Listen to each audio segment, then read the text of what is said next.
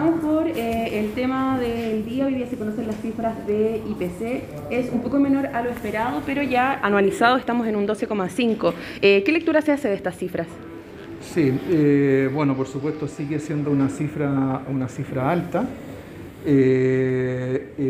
pero creo que es importante destacar que me parece que es la primera vez en muchos meses que el IPC sorprende a la baja está por debajo de las expectativas de mercado. Hemos tenido muchos meses a la inversa, en que había sorprendido con cifras superiores a las expectativas, este, en este caso han sido inferiores a esas expectativas de mercado. Eh, por otro lado, es el tercer IPC eh, a la baja eh, en la variación mensual después del pic grande que hubo en, en marzo.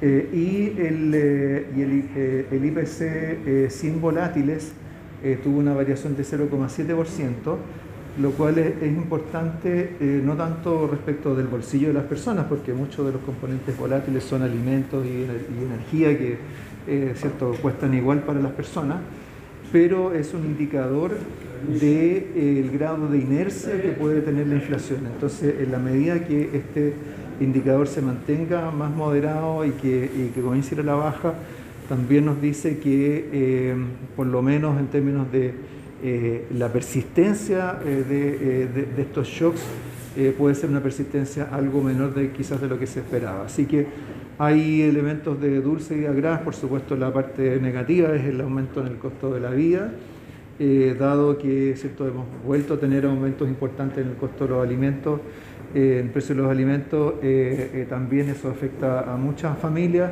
vamos a volver a tener un incremento del complemento eh, por el costo de la canasta básica de alimentos, así que eso en parte va a permitir compensar eh, ese efecto, pero eh, seguirá siendo materia de, preocupación para todos nosotros durante un buen tiempo. Ministro, y en ese sentido, ¿qué ayuda se está pensando de parte del gobierno para ayudar precisamente a las familias que se ven más afectadas por el aumento en la canasta básica?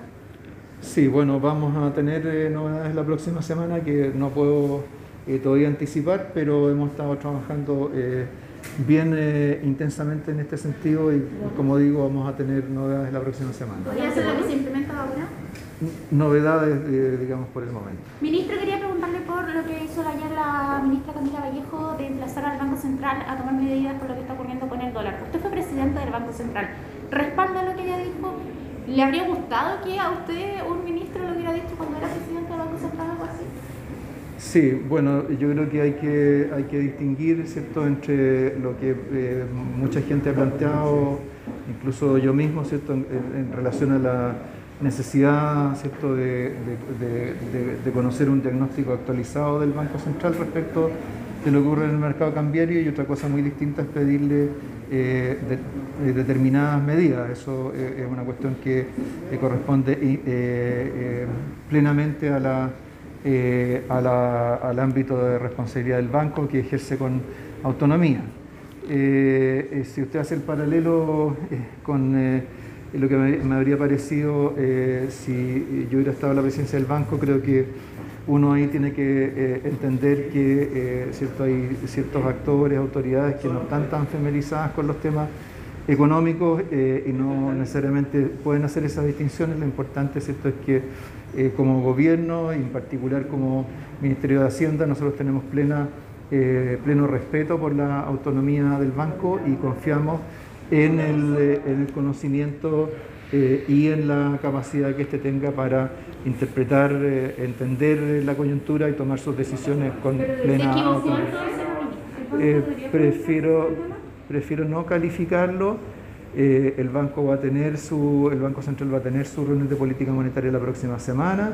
Es cierto, esa será una oportunidad en que siempre el banco comunica su visión de la economía.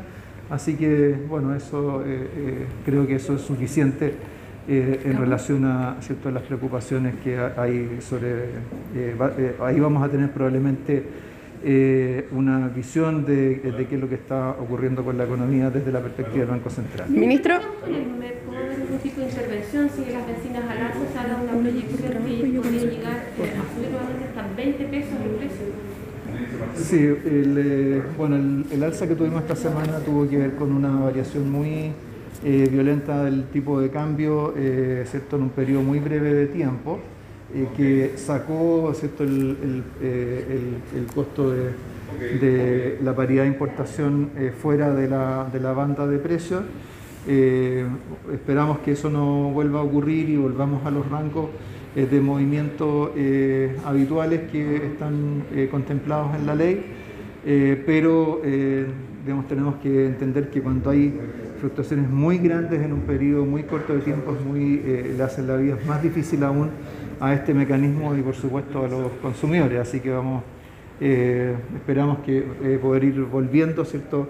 A, esa, a esa banda del MEPCO lo antes posible. Ministro, Ministro. la inflación, hay gente que está que podríamos llegar al 15% de el precio del dólar. ¿Usted lo ve posible o usted lo ha hecho por eh, yo diría que el, eh, el, en general eh, las, los aumentos del de, dólar que se originan en factores de carácter global no tienen un impacto tan grande sobre los precios domésticos como lo tiene las fluctuaciones que corresponden a factores locales. así que eso es algo que habrá que ver, pero hay que entender también que al mismo tiempo ya están operando eh, otras fuerzas que van a contribuir a ir frenando la inflación. O sea, el Banco Central ya llegó ¿cierto? a una tasa de interés que es bastante restrictiva. Ya hemos visto ¿cierto? que eh, la, eh, demanda interna se está ajustando, eso le está restando presiones a la inflación. quizás eso en parte se está reflejando en los datos que estamos viendo ahora de IPC y ese es un proceso que tiene que continuar. Entonces vamos a tener eh, ciertas fuerzas eh, contrapuestas eh, y ojalá cierto que en términos de inflación cierto, estas fuerzas se vayan balanceando y eventualmente ayuden a bajar la inflación. Y en cuanto al tipo de cambio, también cierto, hemos tenido un escenario que es particularmente adverso en lo, en lo global eh, y también eh, respecto del déficit en cuenta corriente de la balanza de pagos de Chile. En la medida que el gasto se vaya ajustando, la demanda por importaciones se vaya ajustando, también esa presión proveniente de la cuenta corriente también se va a ir reduciendo en el tiempo. Ministro, ayer el Banco Central publicó que su eh, informe de empleos por Internet tuvo una caída y además las remuneraciones reales también tuvieron una caída. ¿Qué estrategias tiene pensadas el gobierno para fomentar la creación de empleos formales? ¿Existe la posibilidad, por ejemplo, de ampliar el IFE laboral? Eh, bueno, eh, de partida, el, o sea, el IFE laboral está funcionando, tiene para varios meses más, ¿cierto? De eh, operación, así que está contribuyendo a eh, compensar eh, estos efectos sobre el empleo. Las últimas cifras de empleo que tuvimos ¿cierto? de la encuesta de la encuesta del INE mostraron que la economía todavía estaba creando empleos mes a mes, así que creo que eso es algo también positivo, que en cierta medida refleja que hay este esfuerzo adicional por generar empleo. Eh, y en el caso de remuneraciones, eh, el último índice mostró un aumento importante en las remuneraciones nominales, eh, producto del reajuste del ingreso mínimo. ¿ah? Así que vamos a volver a tener otro reajuste del ingreso mínimo en agosto, ¿cierto? llegando a 400 mil pesos. Así que en términos de política pública hay varios mecanismos en operación para ayudar a compensar o a eh, limitar esta, eh, eh, una, fase más, más negativa de esta dinámica del empleo de los salarios. Muchas gracias, Ministro, pero una cosa Muchas gracias, que tenemos que ir.